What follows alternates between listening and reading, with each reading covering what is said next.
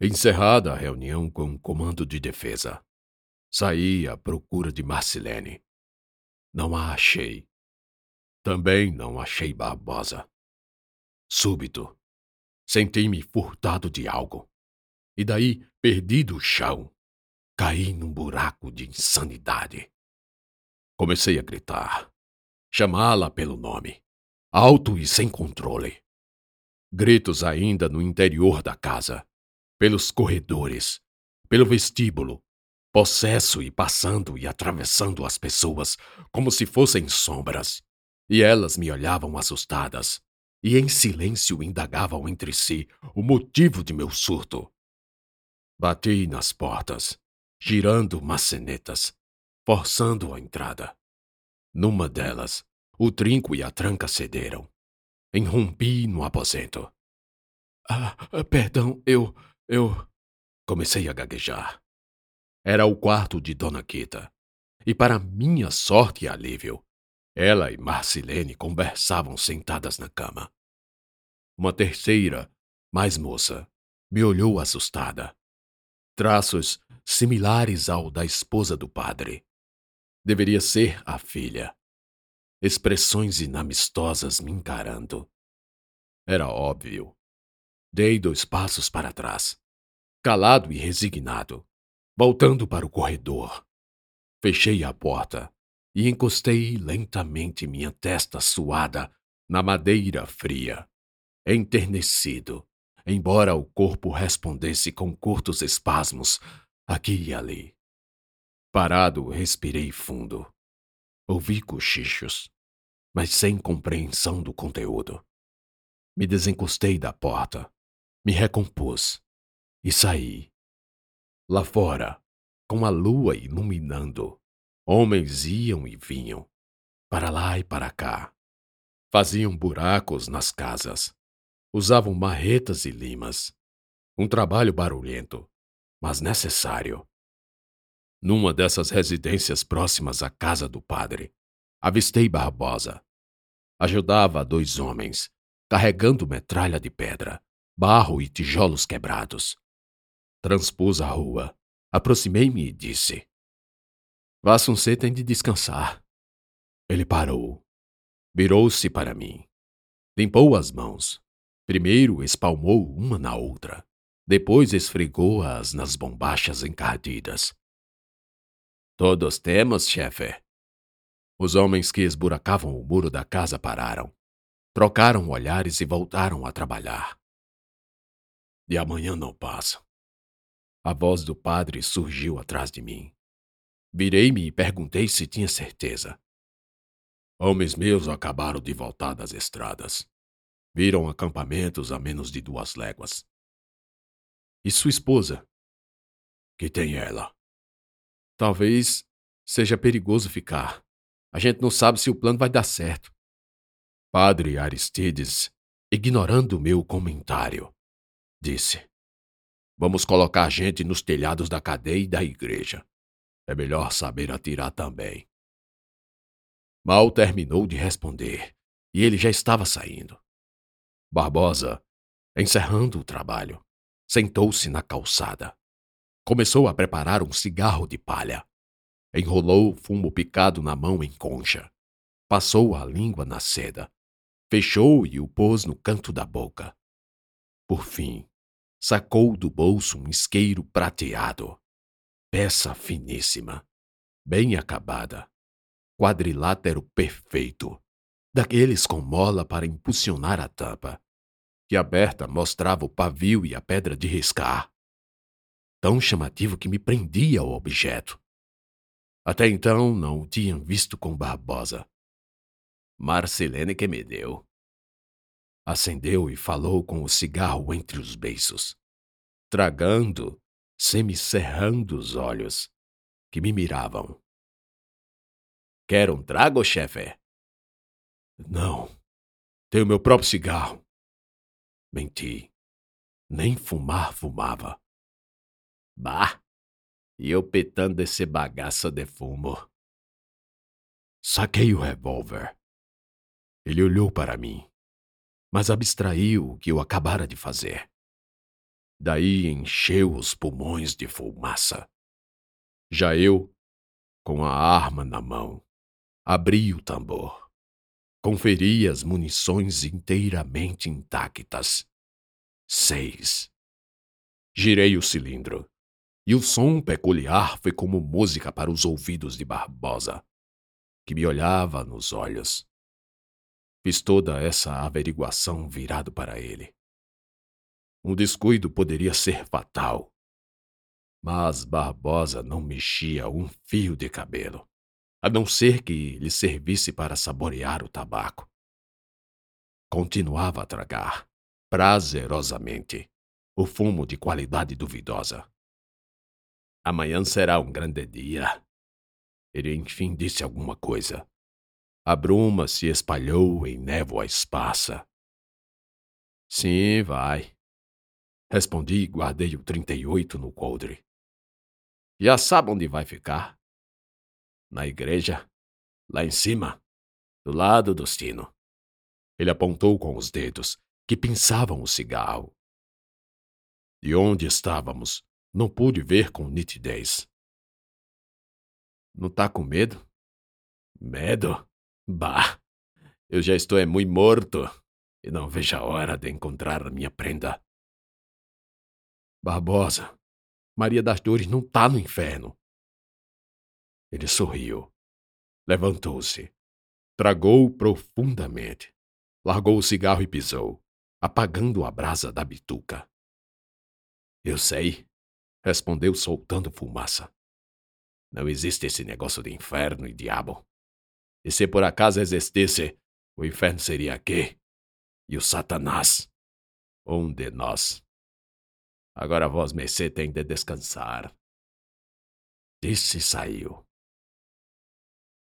Procurei mais uma vez por Marcilene, mas no casarão de Aristides restavam tão só algumas empregadas.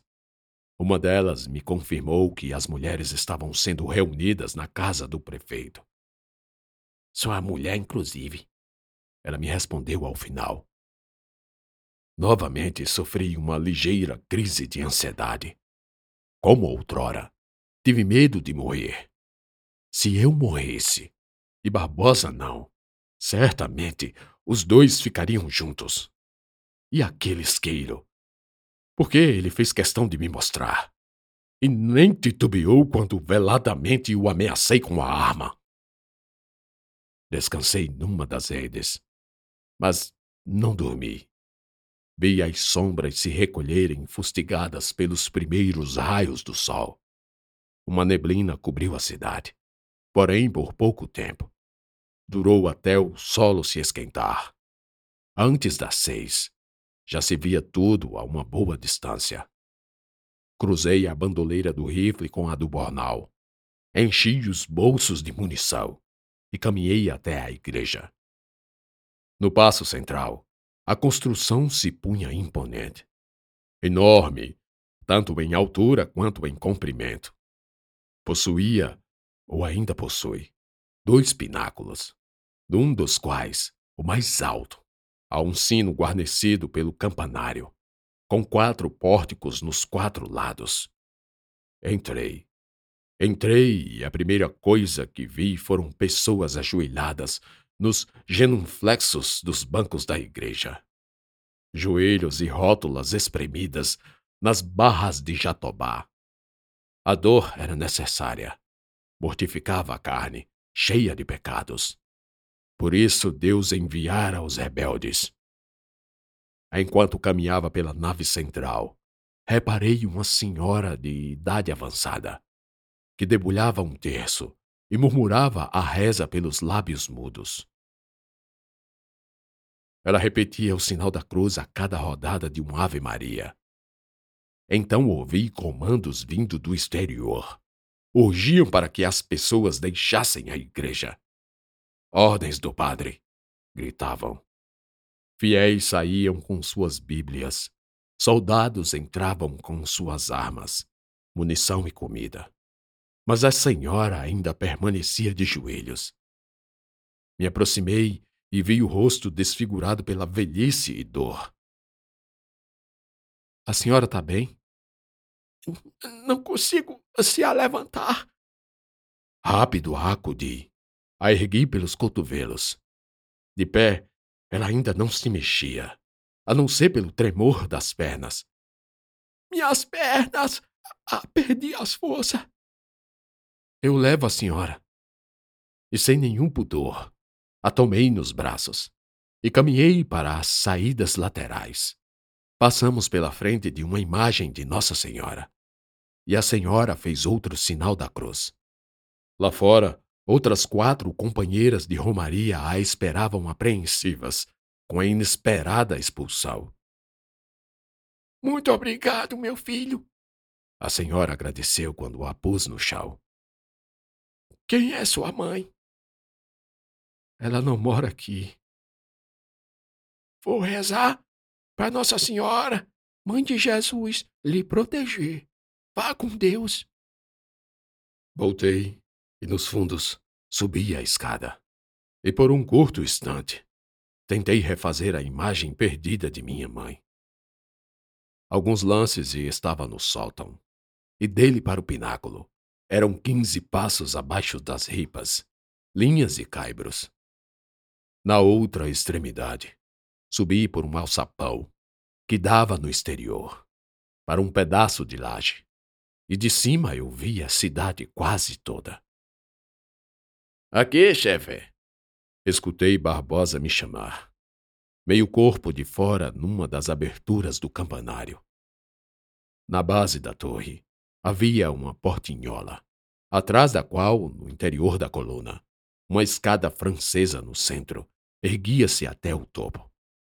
Comecei a subir, girando com os degraus, contendo a vertigem. Em cima, recebi uma agradável lufada de vento. A fresca ameniza o calor.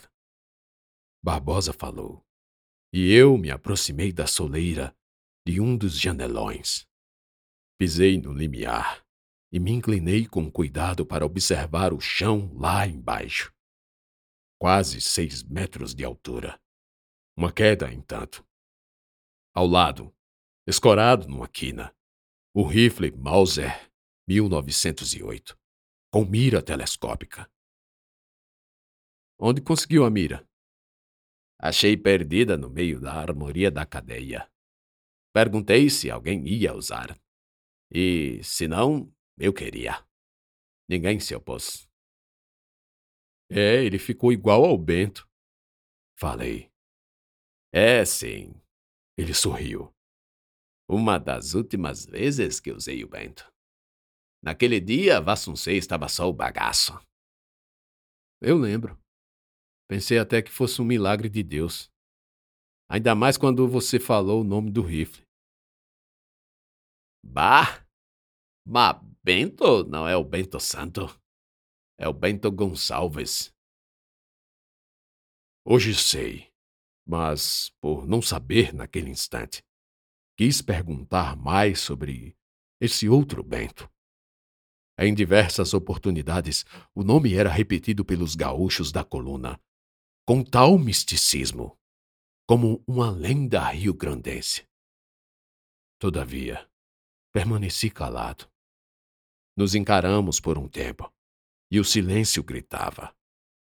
Então ouvimos um assovio lá embaixo.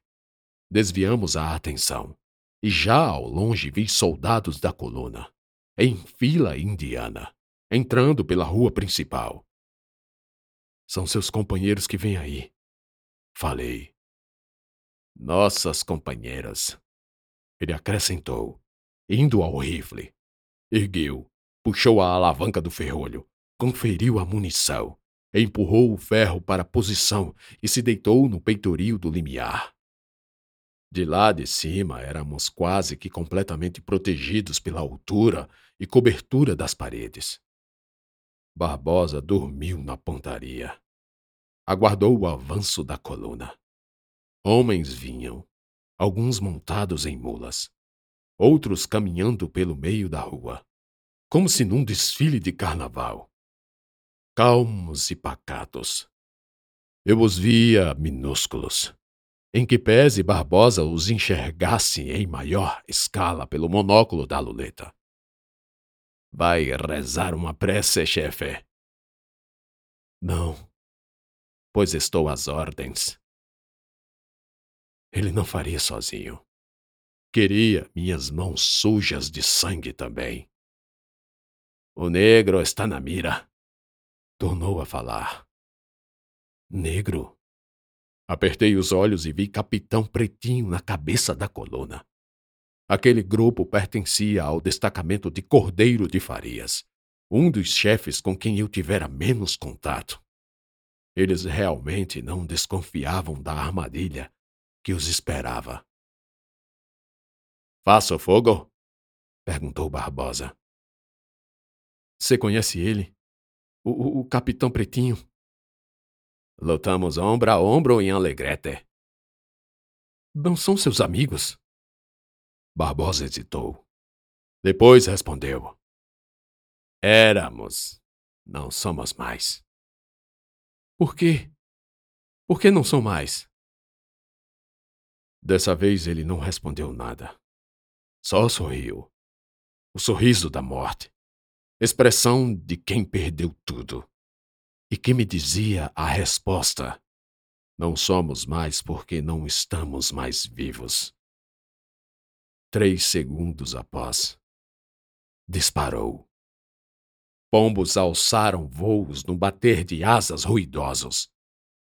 Trespassado pela bala de 762 milímetros, o corpo do capitão se inclinou sobre a cela, tombando e se agarrando ao pescoço do cavalo que, levado pelo peso, fez meia volta e saiu em disparada. Tudo isso aconteceu inesperadamente. Alguns acharam até que a cidade os recebia com fogos e que o som do disparo era um sinal de boas-vindas. Expectativa fatal. As bandeiras brancas caíram e a santidade de seu símbolo tornou-se a marca da destruição. Das torneiras e seteiras emergiram rifles e carabinas como víboras, mambas negras cuspindo peçonha em forma de chumbo e pólvora. Uma salva de tiros quase tão uníssonos parecia servir à morte e ao cortejo fúnebre da meia dúzia que caiu morta. Alguns rebeldes correram para se encostar nas paredes das casas, e, sem saber, escolheram o próprio paredão de fuzilamento. Porque do lado oposto, janelas se abriram e pelotões dispararam sem prévio aviso e contagem.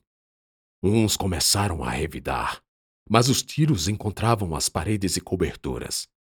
Desorientados em meio ao tiroteio, retrocederam desordenados e cambaleantes, trombando uns nos outros, caçados e alvejados pelas costas como cães vira-latas. Eis o resultado daquela primeira rodada.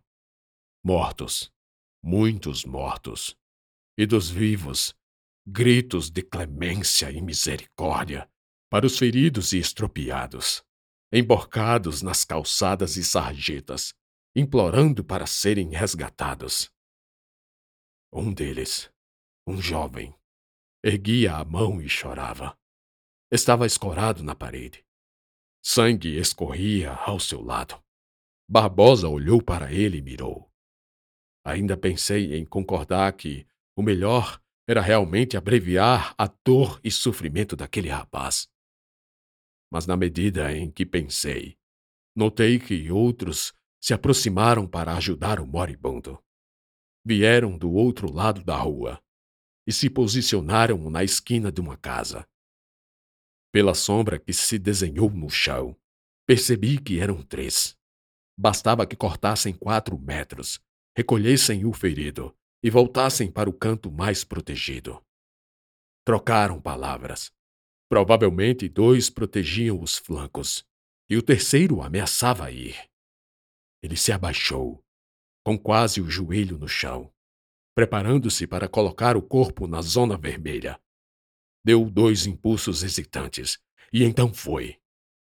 A sombra largou primeiro, para em seguida o corpo surgir em disparada. Ninguém atirou.